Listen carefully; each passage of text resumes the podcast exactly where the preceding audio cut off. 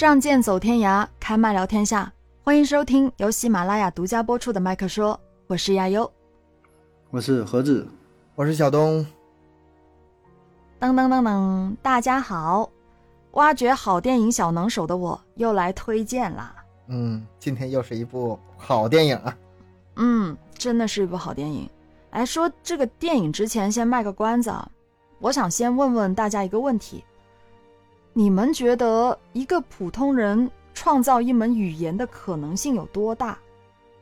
一门语言到底会在怎样的情况下创造出来？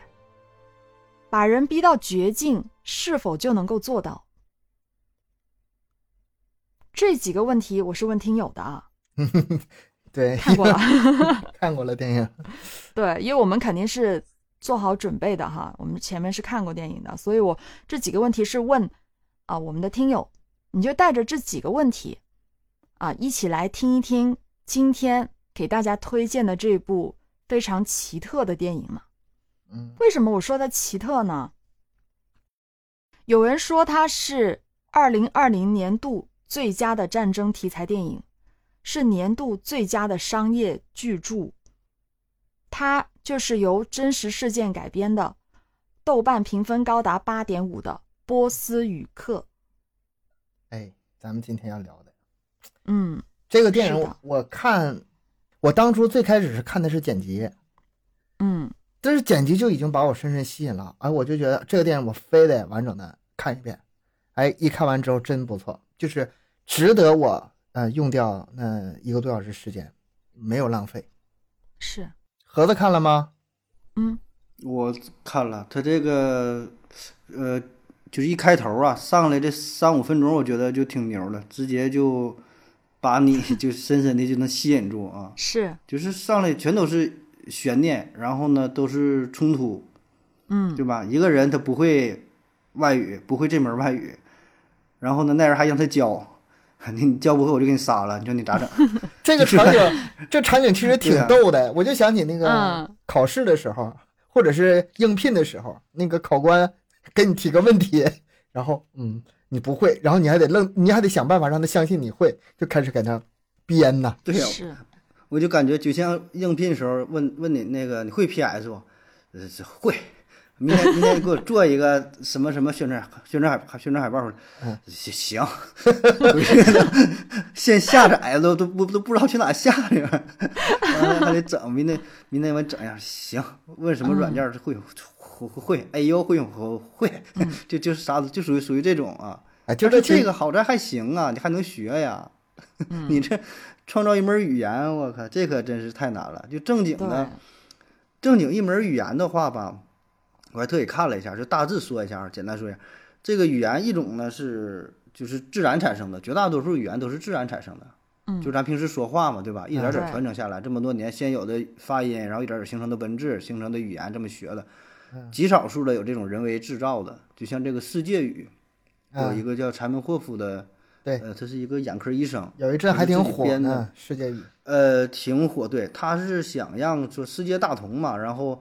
呃，不管是交流啊，还是以后就是这么来往越来越频繁之后的话，咱都学一门语言，这不也方便嘛，对吧？咱都这么学，其实想法也挺好啊。当然后来也没推广开啊。这个算是比较有代表性的人为的创造出了一个语言啊，但这仍然是以一个呃，它是什么？也是好像也是以拉丁拉丁语系作为一个版本，然后做了一些加工啊。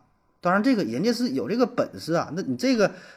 这不是谁都能整啊，跟咱们全世界跟咱们今天聊的好像不太一，不是太是一回事儿啊。是，对对对，今天这大哥就更狠了，没有任何版本的情况下，生生拉整，连个笔连个纸都没有，就你自己你就想嘛，是吧？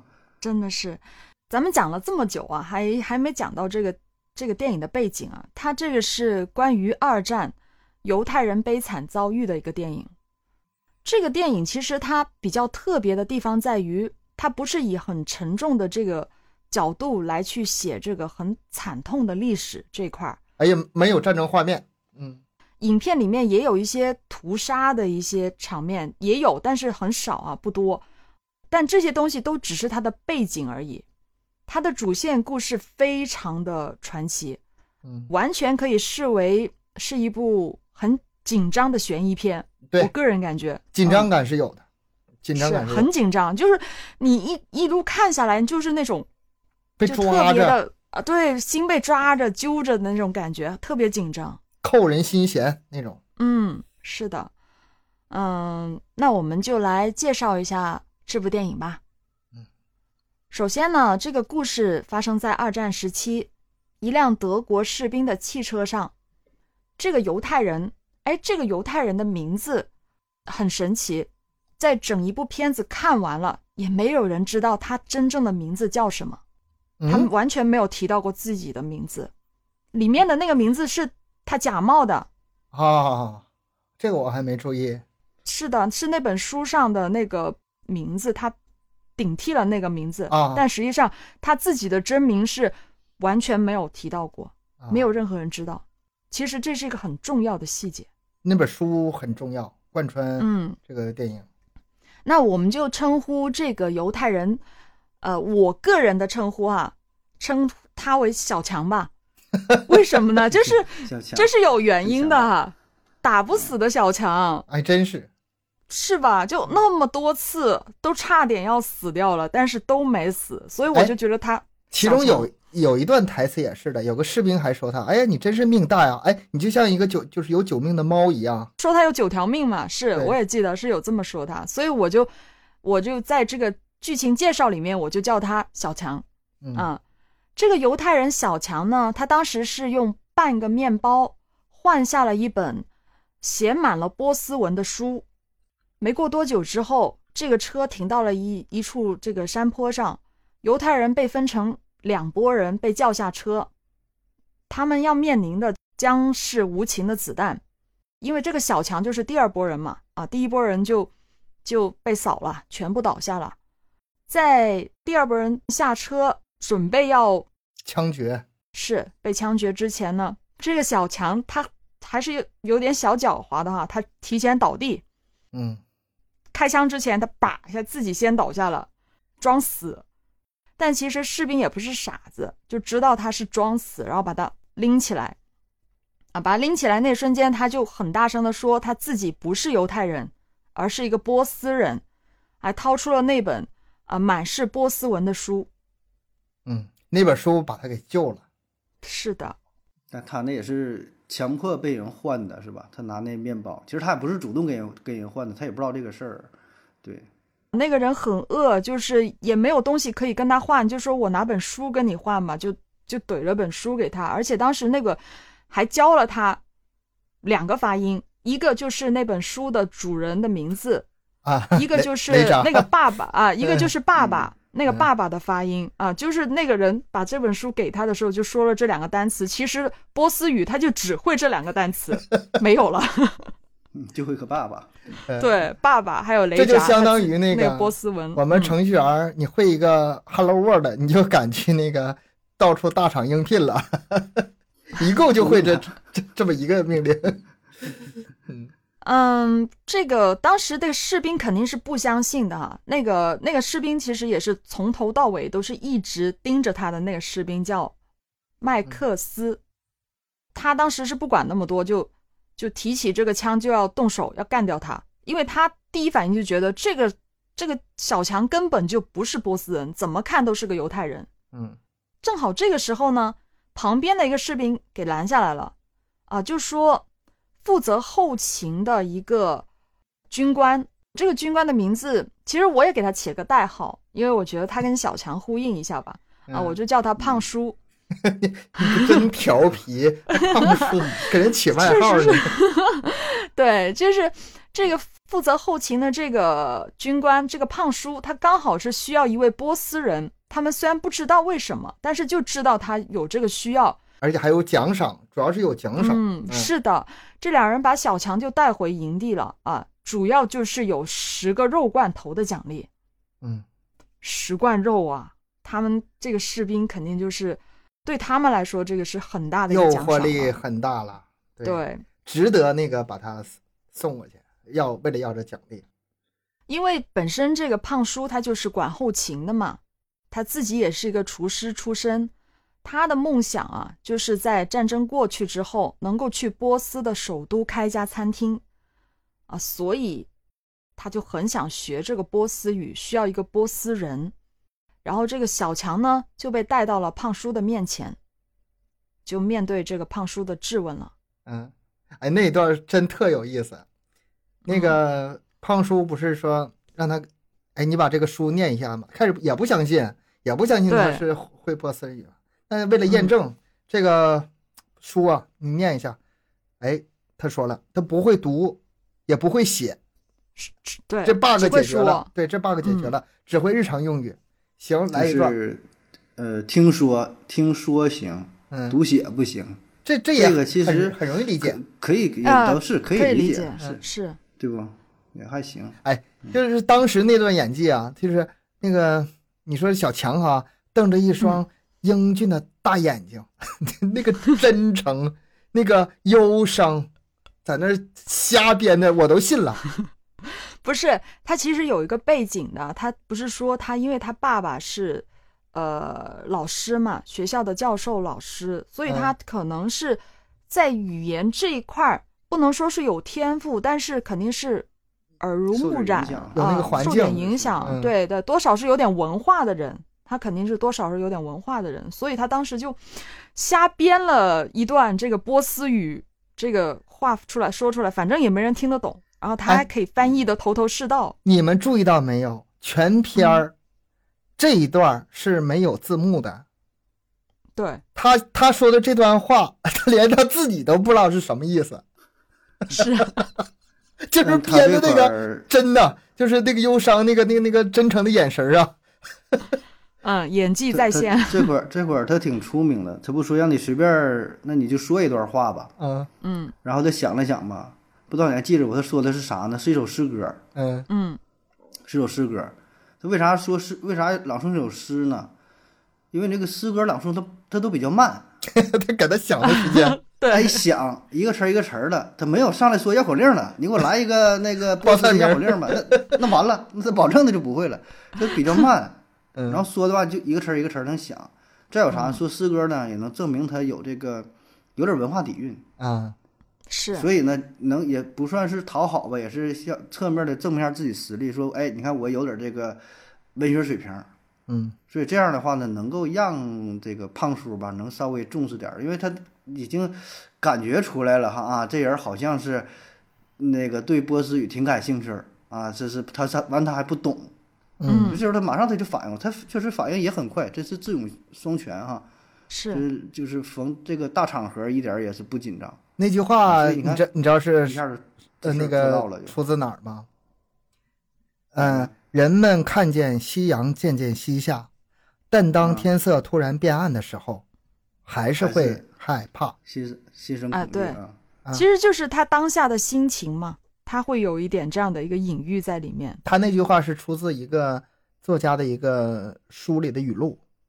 嗯，那个作家，嗯，众所周知，呃，叫。弗朗茨·卡夫卡有《变形记》《审判》和《城堡》等等啊，很有名吧？我反正是第一次听说。嗯 嗯，那么一顿的这个胡乱的编造之后呢，糊弄过去了。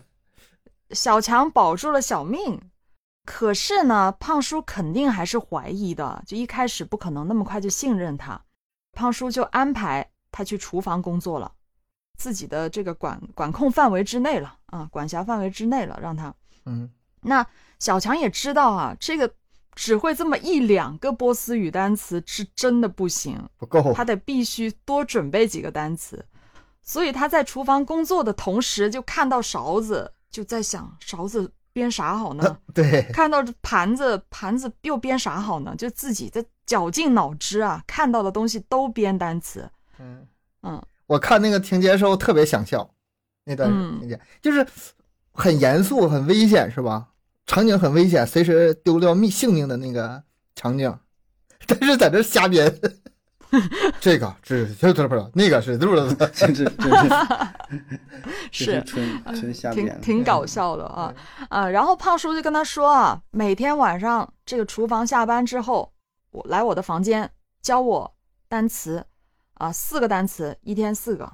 嗯，这个一开始那头几天啊，小强就压力可大了，老大了，天天看到啥他就给他编，编完之后呢，教他不还不是事儿，问题就是自己还得背下来。对，不然的话你转身你就忘了，你还编怎么去？不难，编不难，编完之后自己得记住，这才难。真的编两回都是都一样的，这个是难是吧？对，反正就是压力挺大的哈。这个时候还记得我们前面说到过那个士兵嘛，就一直针对、一直不相信小强是波斯人的那个麦克斯哈，这个士兵又找到了胖叔，跟胖叔说：“我觉得他根本就不是波斯人，他怎么看都像个犹太人。”嗯，啊，就而且犹太人很狡猾的，就跟他这个士士兵嗯还其实说实话还是很聪明的，还是很有脑子的，而且这观这个观察力还是很强的，判断很准确。但是长官不听啊，嗯，是啊，胖叔就还是挺自负的吧，我感觉他对自己啊还是啊蛮自信的那种啊，他就赶走了那个士兵，跟他说哈，你觉得你自己比我聪明是吗？嗯，是吧？那士兵肯定不敢说话了呀，那那就走了呗。啊，但是这个碰了一鼻一鼻子灰的这个士兵呢，这会儿就已经记恨上的这个小强了，对一定要想着办法把他干掉。从始至终，啊，贯穿整个电影一直在想办法为难他。而这个时候呢，胖叔呢，他因为他是需要有人去统计这个犯人名单的啊、这个工作的，之前是一个女的助助理来负责，但是可能书读的不太多吧，就字写的不太好看啊，就是呃写的乱七八糟，然后他特别不满意啊。这个时候他觉得小强看上去好像还挺有文化的样子哈、他就让小强来担任这个统计犯人名单的工作。同时，他每天也可以方便学四个单词，这个样子。这个时候，小强就开始有点打入内部了哈。有点，这个时候有嗯点像什么？有点像《肖申克救赎》里面那个安迪，嗯是对吧？也是跟对这个对对，里面的长有点类似括关系，嗯，类似了哈，就是慢慢的就得到了这个胖叔的信任。这个时候，胖叔他为了更能好好的去试探一下这个小强，因为不断有人提醒他嘛，他觉得他一定得再去试一下他，就给了他四十个单词，嗯，让你一下子给我搞出来。这给他对，厨房搞定了，你就给我整四十个单词出来。这就憋到绝地了，这就是小强就慌了呀，超级慌。运气很好的就是他不正好去统计这个犯人名单吗，嗯啊，在统计的时候，他突然发现，哎，把这些名字切一半，不整一个名字记下来，就一半切一半啊，这个盖住另一半，这个发音一读，听上去好像是这么回事儿啊。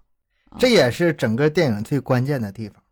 是的，这也就是为什么结尾他能把，哎，不，咱咱都到这样也不怕剧透了。也就是为什么在结尾能把这些犹太人这么多人人名字全记下来的原因，嗯，非常重要的一个点。是的，他其实每一个细节他都是有伏笔的嗯，所以这个时候呢，就是小强刚好就拿到这个名单，就顺着这个名单，把这个单词单词对上号，然后这样去教这个胖叔了。效率还高了呢。对，他就不用记得那么辛苦了，他只要背人名就可以了。他现在然后也、嗯也不用生造，生造那个其实其实挺痛苦的。他那记不个吧，住啊，而最关键是啥？他那不是捋着名单把这个单词都编进去了吗？然后那个长官嗯不是来考他吗？对，考他的时候，长官看着那个手上的单词本，然后呢，这个小强就看着那个犯人名单，是开卷考试，开卷考试，顺着顺着就说，然后那长官也不知道咋回事，一点都没看。对啊，所以这个这个胖叔他就觉得，哎，可以啊，这个是真家伙，真的波斯人，就开始相信他了啊。这个已经打入敌人内部了，小强已经啊。然后这个时候呢，这个士兵啊，麦克斯他觉得不行，就是我不能让小强这么就混过去，他就想方设法的去弄死这个小强。有一天，厨房工作结束，他就支开了队友，自己一个人找个机会放走小强。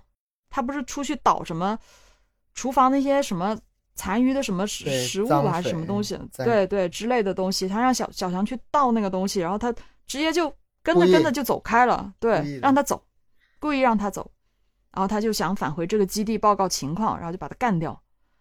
这个时候，其实我觉得这个东西挺神奇的哈，就小强这会儿拼了命的，哎，一有机会还不赶紧跑啊，赶紧跑，但是就碰到了一个老兵，嗯，你们还记得那个人吧？是吧？嗯。那个老兵是法国的士兵。那我当当时我还没当时没看懂，后来看了一些剧情的一些介绍影评才明白。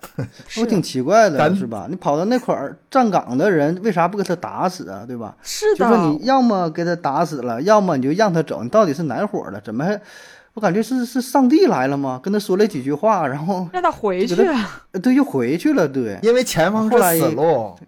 他其实是好心，还是想让他回活下来。你别往前走了，往前必死无疑。你还是回去吧。是我个人觉得，他那个应该是一个边界线的一个，反正就不是他们那个集中营里面那些士兵，就是另外一派的人。法国的，嗯，就具体的我也是后面我才了解理解是什么意思。人家真的是好心，也没有干掉他，直接就跟他说：“你走不了的，这些这个地方都没法走的，你还是回去吧。”啊，小强，行吧，又回去了。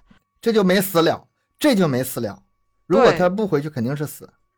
是的，这个小强的话就非常聪明啊，利用这个犯人的名单就度过了这个这个难关了啊，也错过了这个士兵的追捕，再次回到了这个厨房工作。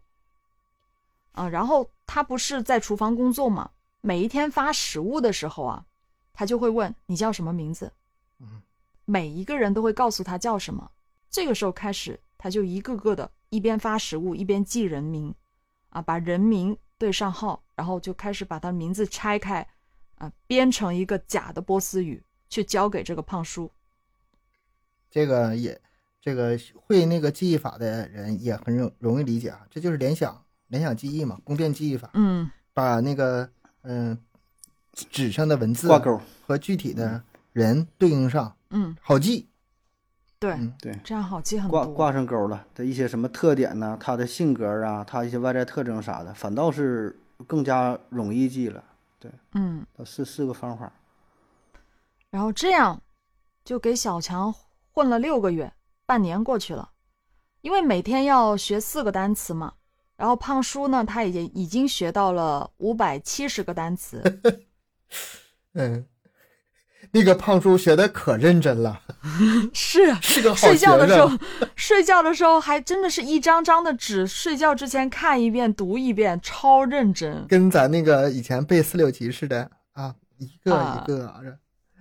哎呀，我就看的时候就心里就就特觉得特别好笑。但是呢，这一次的军官户外聚餐的时候，小强露馅了，这什么事儿呢？就是胖叔就随口问他，一棵树的发音是什么？结果小强就回答重了。他之前教了胖叔一个面包的发音，嗯啊，然后就那天这个树跟面包的发音是一模一样的，因为胖叔他学的很认真嘛，每个单词他都背嘛。这也就是好学生，不是好学生不能发现。对，这反应不过来呀，不能。是，然后，哎，胖叔就立马觉得不对了，怎么是一样的？你肯定是骗我。啊！就马上就把这个小强揍了一顿，真的是狠狠的打了一顿，打的自己手都出血了那种。嗯。之后胖叔就是跟士兵说：“我不需要他了，把他安排去采石场。”那个小强当时反应已经挺快了。小强说：“这个是一个多义词，是又可以代表树，又可以代表面包。”然后那个呃胖叔不信嘛？对，你你就是在骗我。这这个时候非常凶险，特别凶险。是，然后就是把它扔去采石场。基本上那个地方你可以想象嘛，采石都是苦力活儿，很辛苦的。嗯，这个小强呢，小身板熬不了两天，而且胖叔还特意调这个针对小强的那个士兵过去，嗯，那个麦克斯过去盯着他，就是要为难他，就是要好好招呼他。所以小强，嗯，是没撑过几天就整的不行了。刚好那天，这个我觉得小强也真是运气好啊。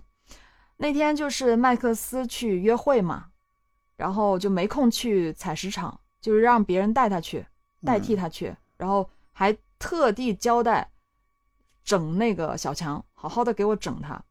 但是把小强是整的真的是躺地上了，完全是已经起不来，就晕过去了。对，已经要就是马上要断气的那种啊。他觉得小强挂了嘛，要要挂掉了啊，所以就扔回去。给他躺床上，让他等死的那种，啊！但是到现在我都没想明白，小强他到底是自己神志不清，用自创的语言去嘀咕着呢，还是有意识的去这样做呢？无意识，应该是无意识的呀。影片当中和影评还说都是无意识的，就是是吧？他那个里面有一个细节可以佐证，有细节可以佐证，就是那个。他不是无意识说了很多很多的这个假的波斯语吗？然后那个有个大夫跟他对上话了，然后他当时跟那个大夫说：“这都是我生编硬造的。”他如果是有意识的情况下，他不会把这话这么危险的话说出来的。是。然后等到后半段的时候，他清醒了，他意识到自己说错话了，然后赶紧往回找吧。哎，我也不知道我我在说什么，我都说胡话呢，然后把这段给糊弄过去了。所以说之前都是无意识。哦，那应该是，所以说就说小强运气好嘛，九条命嘛。因为那天刚好那个士兵不是麦克斯，是另外一个士兵。另外那个士兵呢，就是一直在旁边等小强挂掉，但是小强就没挂掉，就一直在那叨叨叨他自己自创的那个语言嘀咕了一整晚，嗯，还没死掉，他就在说 到底在嘀咕啥呢？对，他也是，他也是好奇，他也是好信儿，是。然后旁边那医生就说：“肯定是他们自己的语言啊！”哎，这一句话就提醒了那个士兵：“哎呀，他这个说的话我们听不懂，是不是真的是波斯语啊？”啊，士兵就赶紧的去把胖叔叫来听一下这个，因为因为也只有那个胖叔知道他在说啥。你要你要真找个波斯人，真听不懂。对，啊，他就找那个胖叔过来听，哎，胖叔还真听懂了。小强喊的是啥？就说我要回家，我想我想见妈妈，多感人呢！是呢，啊，所以胖叔这会儿听，哎，他连神志不清的时候都在嘀咕这样的话，那可肯定就是他的母语了。嗯，啊，就觉得是了。你要是正常人，你也会这么想。像无意识的时候说说是母语，这正常讲。这段特别精彩，就是他这个他。无意识中说的话，只有这个胖叔能听懂。一个是真敢教，然后自己还，一个是真敢学，然后学的也是特别的好。这这时候这胖叔听力已经可以了，就是在那嘀嘀咕咕、嘀嘀咕咕那个叨叨叨说那话，他能听出来，就是想回家了。听听力已经水平行了。其实我感觉啊，这个小强他还真的是自己把自己给洗脑了，他是真的把这个当当一门语言了，那种是有那种。哎，那我没明白他为啥跟那个医生说实话呢？他那时候无意识啊，神志不清。无意识，我感觉是无意识。啊？你说他跟医生说这些事儿还是无意识？是无意识的。是前半段是无意识，后半段他突然醒了一下。就就补了一句，确实，东哥刚才不是说了吗？他补了一句，说我也不知道我在说啥。哦，你说之前说那一句话还仍然是无意识的状态状态对，不然他怎么敢呢？好歹也是。对呀，我就说嘛，我说为啥跟跟医生？难道是那医生是一个是中立国的还是怎么地呢吗？不可能。由此可见，他那个呃，在无意识当中吧，他已经走火入魔了。是他自己都给自己洗脑了，我就觉得是有这种感觉。所以这个时候，哎，胖叔就真相信了，就觉得小强真的是个波斯人，没错了，没没没没，心里还这回准了，还有点过意不去。哎，我给他打那样，手都打出血了，冤枉他了。是，我还记得这个小强病好了之后，他们俩见第一次见面，面对面谈话的时候，小强的态度都不一样了，就那种就很充满自信的跟胖叔说：“啊，对，面包和树。”就是一个单词，对，就是一样的发音。那就是全篇他这个劲儿一直保持的挺好的，就属于那种穷横穷横的。我就说 的，我就当我会，就是是他一般都是主动出击，就不等你不等你问，我我就我先我先考考你，或者是怎么，你考我单词考四十个，不对，你这才三十九个，差一个，就是啊，对对对，那股那个劲儿啊，不知道搁哪来的自信哈，是表现的，就是挺挺充分的，还开始慢慢的让那个胖叔去尝试用这个假波斯语来跟他对话呢，啊，是吧？你记得不？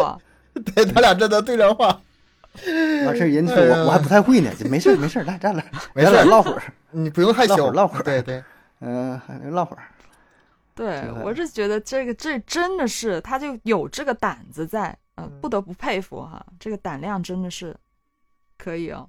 然后那个有一个小细节，嗯，你多大了？嗯，对不起，我还没学到这儿呢，我没学数字哦，那以后再教你。是 是是。挺自信，哎，这老师当的，嗯，我对，他他心里寻思啊，你没学到，我还没编到呢，我还没编到这儿呢。你要一下问我，我也懵住了。四十八咋说？我我我看看我这个花名册哈，我看看这犯人叫啥名？嗯，是的，就这样安安稳稳的过了一段时间，应该是一年多了，这个胖叔就学会了一千五百多个单词了。这个时候。有了这个胖叔的信任和照顾啊，小强的日子其实也算是过得还挺轻松的。最起码有一点，你们不知道记不记得，就是每次他集中营要换人的时候，换一批犯人的时候，胖叔都会把小强提前的送去别的地方，送去农场，让他待几天，等到下一批犯人来到的时候，他再把小强给拎回来。那哪是换人呢？那就是屠杀呀！每一次换人就是屠杀。对，也就是说。每换一次人，小强就多多捡一条命。你说他是九条命的猫，一点都不夸张。就是是啊，所以我就叫他小强嘛，打不死啊，真的是打不死啊。但是这个士兵麦克斯就始终咬着小强不放，他还说了那句哈：“我下定决心就是一定要亲眼看到你死。”嗯，你记不记得？他就那那一次小强从那个农场回来的时候，士兵就对他说了这样一句话：“我就一定要看到你死。”嗯，小强后来都不带不当回事了，对，不理他了，压根就 你你我已经看不上你了。你这说的太多次了，我都不信了。啊，但是这个时候呢，小强真的是遇到了一次危机了啊！什么什么危机呢？这天集中营来了新来的犯人，其中有一位是真正的波斯人，哎，这就惨了。哎，我到那个时候我是挺紧张的。我也是，就是作作弊小偷马上就要被发现了。对对对，呃，是挺紧张，当时真的是有点紧张，啊，然后这个这个士兵一看到，哇塞，真正的波斯人，他立马就去厨房，就抓这个小强出来。嗯，啊，小强当时不是一直在拖延时间嘛，又洗手又啥的，他就是想想招呢。对他表面上看上去很很冷静，但其实他心里就觉得完了完了完了，死了，死定了，死定了，死定了。那个麦克斯特别得意，哎呀，你来老乡了，我想你们一定想好好聊聊吧。是，然后他而且很自信，他认为这次啊，一定这个小强活不了了啊，我我终于逮到你把柄了。他开心的不得了啊！你看那个那个士兵当时哈，哎，但是没想到啊，这小强又捡回了一条命。等到他把小强带回来这个囚犯的宿舍找那个真正波斯人的时候，波斯人已经凉透了，脖子来了一刀。被干掉了，这是他之之前攒的人品呢。对，是的，也跟他心善良有关系。是这个也要在后面会说到哈，就是当时那这个士兵他就简直就整个人就失控了，他就掐住这个小强，说你怎么你是怎么做到的？我一直跟你在一起，你是怎么做到的？这个时候，另外一个犯人站出来，说是我杀的。那挺挺哥们儿，挺义气啊。他站出来那一刻，我觉得他就是活不下去了，他也没想再活下去了。这个时候，那个麦克斯直接就把他干掉了。我当时吧，心里其实有点纠结的，就是你说那个波斯人他招谁惹谁了？他怎么就这么死的也挺冤，死的也挺冤冤但是后来这个心结我解开了，因为那些人全都死了，就算是没有波这个真正的波斯人，就算这次不死，也逃脱不了。都死，除了小强，是吧？带着主角光环的呗。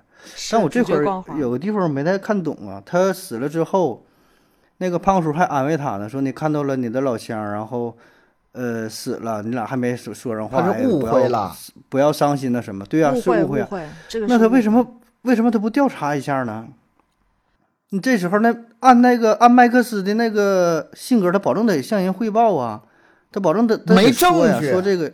那个麦克斯之前已经跟那个胖叔说了很多次，他不是波斯人，他不是波斯人。那不是胖叔不信我说这回你这回就应该调查那什么事儿啊？就调查盒子的意思就是说，胖胖叔应该去调查一下这个真正的这个波斯人为什么会死掉，莫名其妙。调查不了啊，凶手已经死了。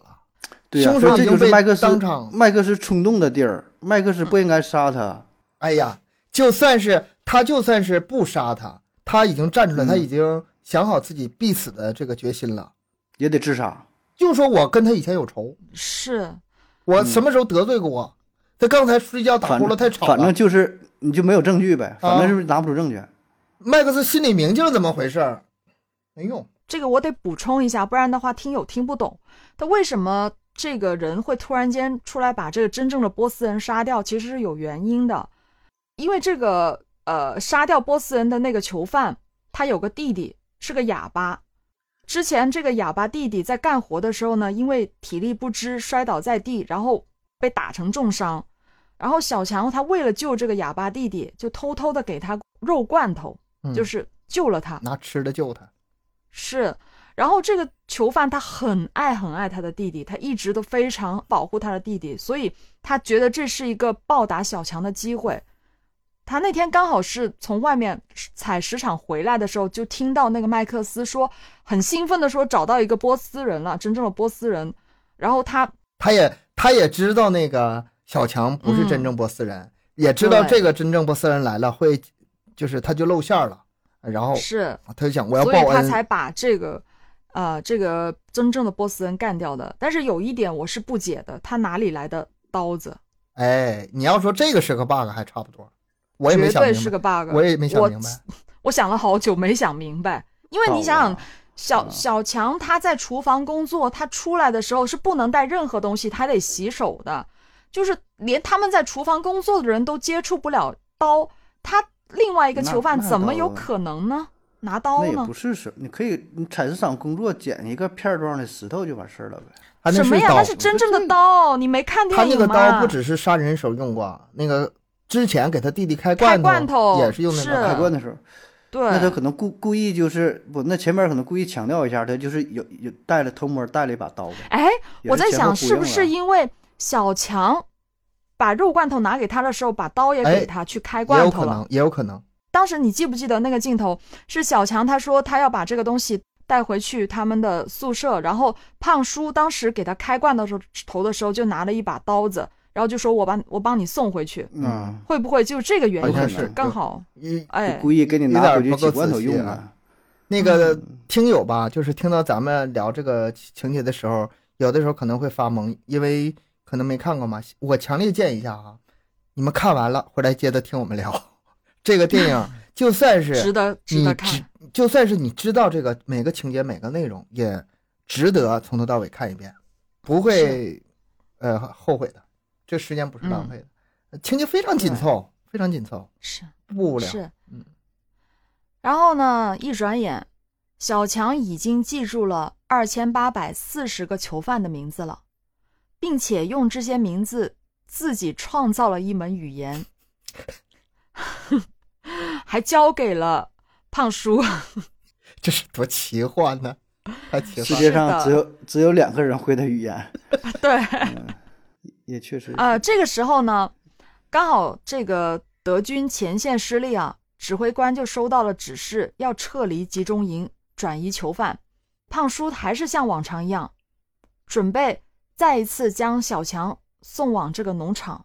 临走之前，胖叔还开玩笑的说：“我用二十个肉罐头打赌，你会平安无事的。”这个时候，胖叔已经非常非常的信任小强了。嗯。就那种感情已经在了，我能看得出来的那种。嗯，就胖叔对小强的感情哈，小强对他肯定是没有的。呃，恩师嘛。嗯，对。可是那天晚上，小强他可能也是我觉得他有几种很复杂的心情嘛，他可能也想报答这个哑巴的哥哥，嗯，他就跟哑巴换了一套衣服，把去农场的这个机会给了哑巴，把他救了。对他自己就跟着这个囚犯的大部队去转移。但是你说他小强就是运气好嘛？他走的时候被另外一个军官看见了，这个军官吃饭的时候又跟胖叔叨叨叨起这个事儿，就说：“哎，你你那个波斯老师，波斯人怎么了？终于就不要他了？你你都学完了，你毕业了，对，老师不要了，学的差不多了是吗？不用学了，那老师不要了。对，然后这个胖叔，哎，不对呀，怎么回事？一下子就把这个小强给追回来，就揪出来，再救一次，是又救了他一次。”啊！当时那个士兵还拦着他，就说要什么，要什么军令啊，要什么东西之类的哈。属属于强行救下来的。对，胖叔不管，直接拔出手枪，就是怼着那个士兵的脑袋，就是要人带走小强啊。是啊，所以你说这个胖叔，其实，在这一部分，我是真的能看出这个胖叔对他的感情是有的，有的。然后再到最后边了，已经进入最后这一趴了，这个。呃，已经是战线打着很激烈了，集中营要撤离，所有人都要烧毁一些资料和把剩余的一些囚犯都干掉了。这个时候，胖叔就拿上了一些现金，直接就冲到这个小强的宿舍，二话不说拎着小强就走，直接就拎他出去。你你你可以想象啊，当时囚犯是肯定不能留活口的，都得杀掉，嗯，是都得干掉，所有文档都得烧毁的情况下。胖叔还直接这样公然的去把这个小强拎走，啊，所以当时那个士兵麦克斯他又给他看到这个事儿，嗯，他觉得他他就没法接受啊，他很难受啊，他怎么能这样呢？啊，然后他还去打报告，这个士兵还去打报告，跟上更上级的这个更上级领导去呃去报告这个事儿，但是人家也不管，人家就忙着烧资料，他不管你了，已经没工夫理他，那时候忙着呢，是他烧资料或者，烧纸呢都是。这这个麦克斯啊，从头到尾啊，是一个非常称职的一个士兵。对对，就就他就他，咱说从这个自己工作的角度来说，他是真是尽职尽责。嗯，然后呢，看事儿看的也明白。对，就就就没人听他。但没用。对，他没权利啊，没办法，这是个小士兵而已啊。嗯，所以到最后，最后的最后，胖叔拉着小强走出了集中营，来到一处小树林里面。小强就问胖叔最后一个问题：“你还爱我吗？”“ 爱过。我是真觉得胖叔有点对他有点那个啥。然后在雪地里边，在小树林当中，是吧？两个人没有拉手，没有拉手，没拉手。他是说正经的啊。小强是问胖叔：“你为什么要带上我？”胖叔就回答了一句。你还记得那二十个肉罐头吗？打的赌啊！对，他说我不想自己输掉。嗯，其实那个就是个借口，还是因为感情在。是，嗯，绝对是。但是最搞笑的一个结局来了，啊，两个人分道扬镳之后呢，胖叔就飞去了啥地方我忘了，反正就是啊，去波斯嘛。他是先飞伊斯坦布尔，先到。土耳其对伊斯坦布尔，然后再转飞到德黑兰，这是他的对，就是波斯的首都嘛。他当时他就飞去波斯，啊，结果登机的时候傻眼了，自己在这儿学了的两千多个单词，这波斯语 没有人能听懂。对方说波斯话，然后说你说的是什么？听不懂。啊，他所以他当时他有点崩溃啊。其实演技也是真的到位啊，很到位。他不仅仅是受骗，而是一种情感上的一种崩溃，我觉得，而且是屈辱。啊，他他觉得自己被耍了那么久，而且还那么相信他，对他那么好，他自我感觉啊啊，那个眼泪就含在眼眶里面那种。这个场景啊，这特别复杂，有点像什么呢？呃，你大学毕业了，然后所有学分都考完了，所有试都考过了，然后发现自己上了个假大学，那 那种感觉。特别特别的绝望，然后被欺骗的感觉。嗯，最后呢，胖叔就在机场被逮捕了啊，因为人家就发现他是个德国人，他一直不说德语嘛，他就是在说那个假波斯语嘛，但是人家也听不懂啊。反正最后他崩溃了，然后就被抓到了。他其实到最后都不知道，自己辛辛苦苦学来的假波斯语，其实就是集中营里面两千八百四十个犹太人的名字。他其实啊，中间有好几次机会是可以看得到的，因为那个记录那些犯人名字的名册啊，他是要检查的。嗯啊，记得工不工整啊什么的。对啊，但凡他稍微稍微留点心，因为中间那有一个镜头还特意放的那个有个尺子压在那个上面的时候，就是他学的那些那个那个是最危险、最接近真相的时候。但他没上心，因为他他一般那个单词，呃，他怎么造出来？就是取，比如说后边，比如说一个单词一个名字五个字母，他可能用最后三个。对。然后那个尺子挡着那一排，正好把前边。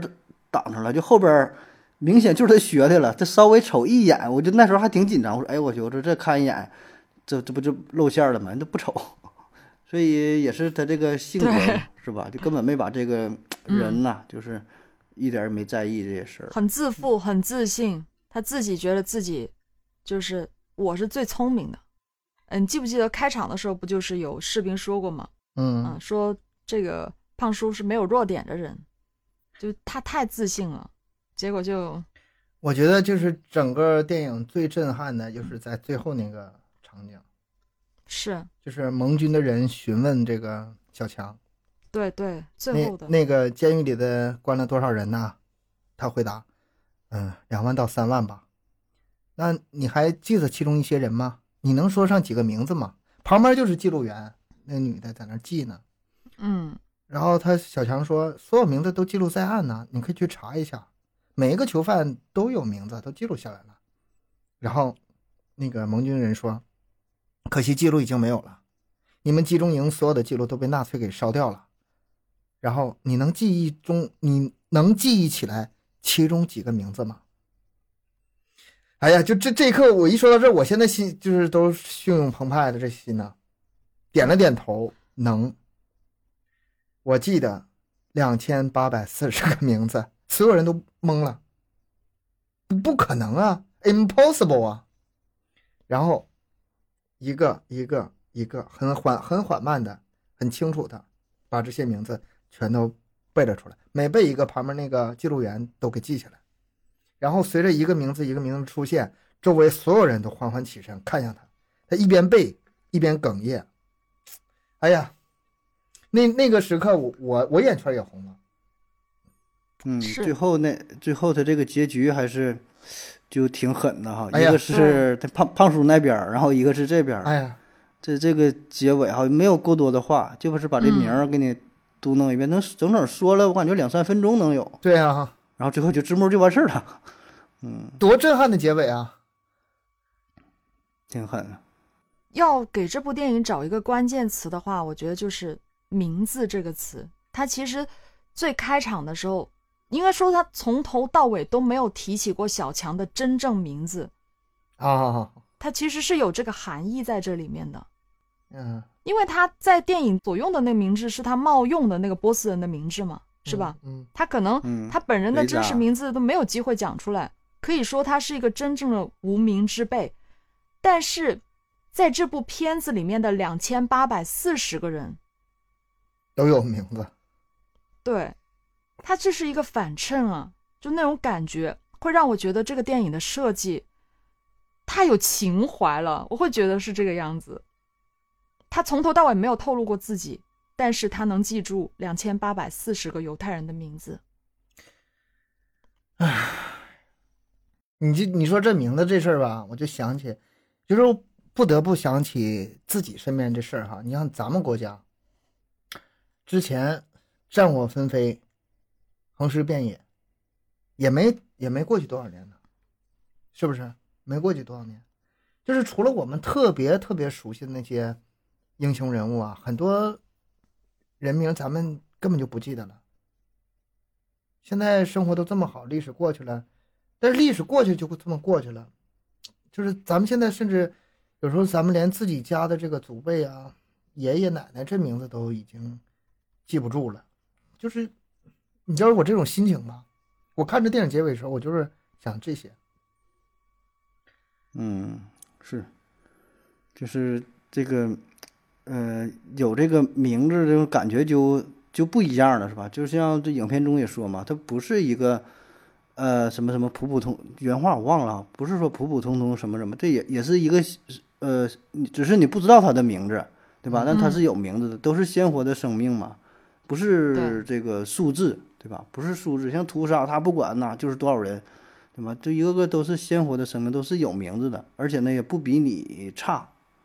那那会儿说的也是挺感动的，也是就直接直接就跟他对抗了，就说了，还有什么说那个是你不是杀人犯啊，但是你他是负责那个厨房嘛，说但是你你是喂饱了这些杀人犯啊，你是给他们这做饭嘛，就你跟他也是一伙的吧？你你没有直接杀人。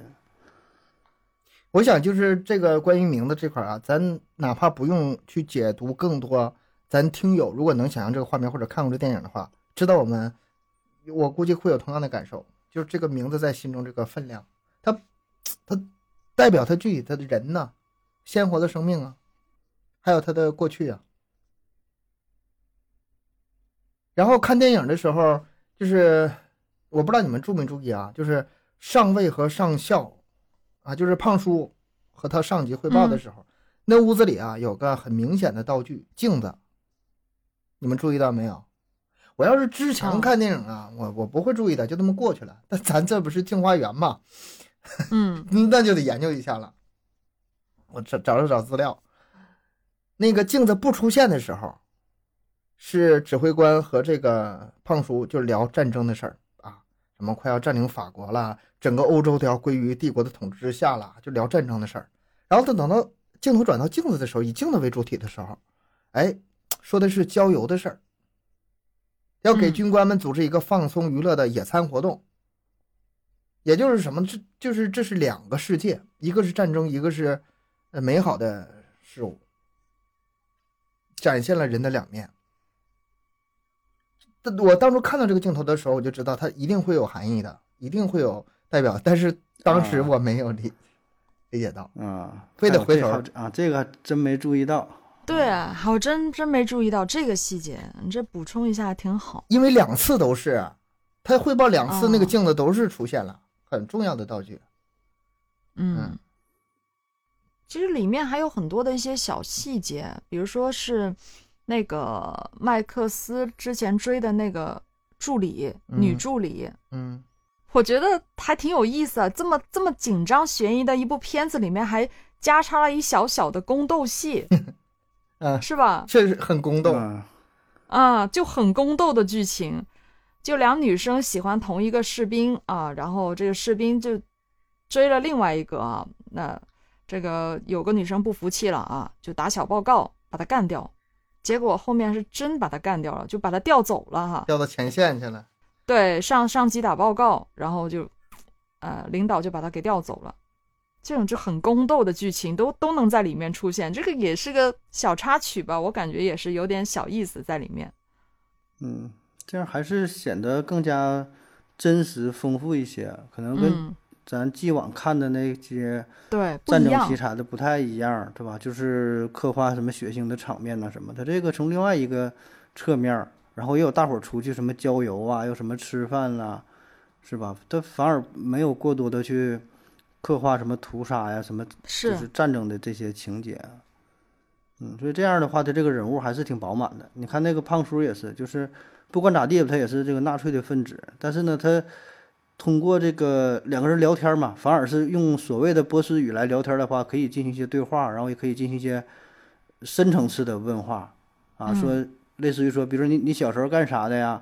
然后你有什么愿望？你干啥？就这些话，要正常聊的话，回归到人的本性，对本性那面正正常，你两个人有这个等级差距在这，你不可能聊这些东西啊。嗯。反而借助这个假的波斯语是吧？然后也算是口语练习，然后嗯，那个对方也能袒露心声，就是暴露出的算是柔弱的一面吧。对，表面上另外一面。对，表面上挺牛逼的，咋咋地了，如何如何，但是。内心也挺也挺脆弱的，或者有他那个柔软的这一面，对吧？有一些温情的这一面。还记得一个细节不？就是他学到一定程度、掌握一定程度的这个贾波斯单词之后，他不是有一天很兴奋的把对，写写诗，然后叫这个小强过来去听他写的诗，而他那个诗，嗯，还挺诗意的那种啊。我我记得那首诗是这样写的，他说：“风把云送向东方，那里处处是渴望和平的灵魂。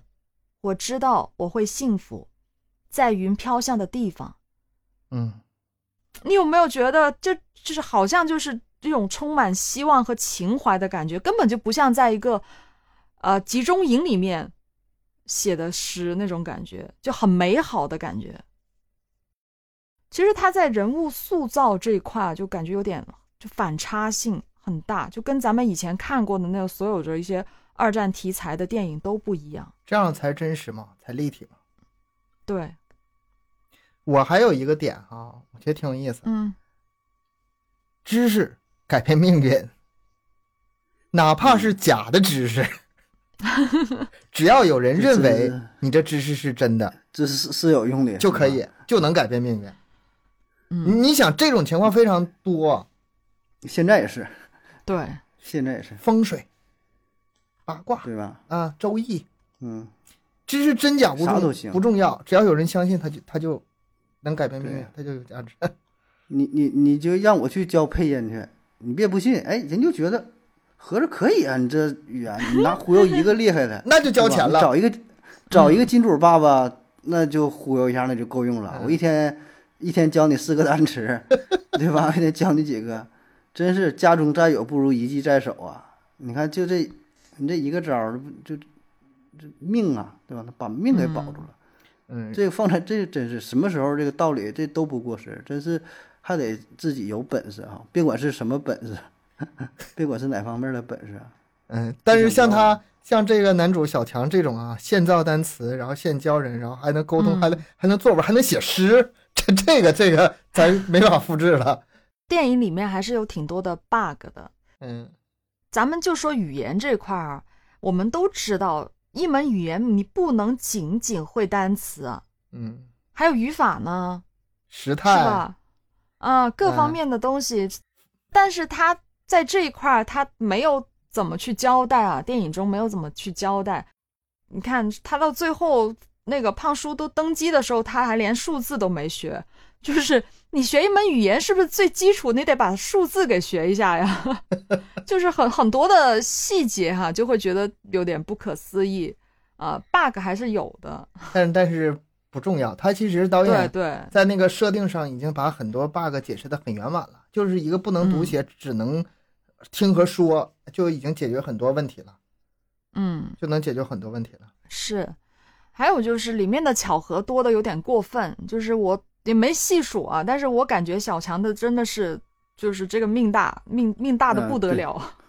这是这电影嘛，就为了这个冲突，然后为了。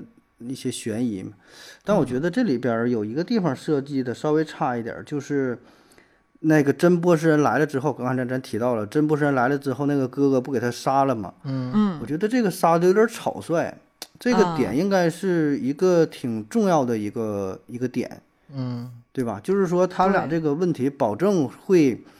保证会到了一个关键时刻，就是有第三方真正的一个波斯语人出现，不管是以这种犯人的形式出现，还是什么形式出现，保证得检验一下，这保证是一个一个重头戏，我觉得，对对吧？就很要不然你太平淡结束了，对对对，你不可能说这俩人俩人一直学，学完之后，然后他飞到德黑兰，他呃他这边被救了，然后就太没意思了，中间保证得加入一些情节的变化。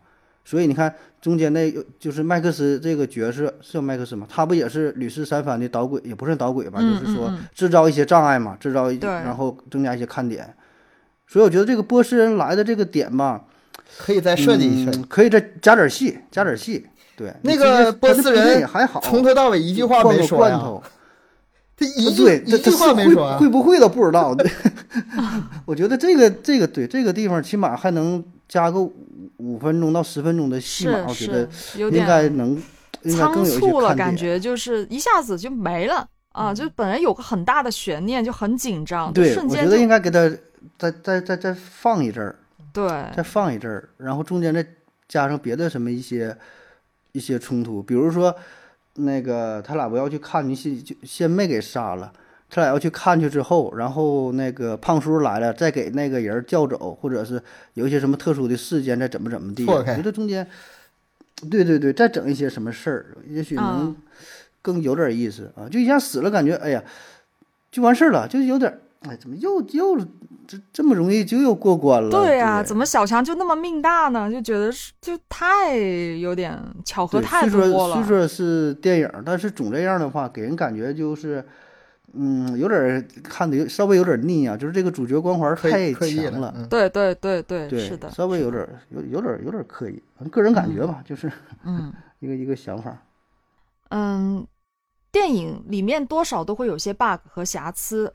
但是，就像我们三个哈，虽然它是有瑕疵的，但还是会喜欢这部电影。嗯，为什么呢？嗯，我有在想过这个问题啊。其实我们都蛮期待这个传奇的故事的，因为有一些传奇，它其实正寄托着我们对残酷世界的美好想象。它不需要真正的很完美，它只需要提供一些足量的、足够的一些慰藉。就可以了，嗯，尤其是那些名字还依然被记得，能被人说出来并被记录下来的时候，那时候心里是一种很大的安慰啊。嗯，虽然不能改变什么，不能把他们命救过来，但是至少还有人记得他们，也是一种。哎呀，反正是看的时候挺震撼的，心里挺爽的。那个阶段，推荐推荐给大家。嗯，其实这样一个传奇的故事，它就是。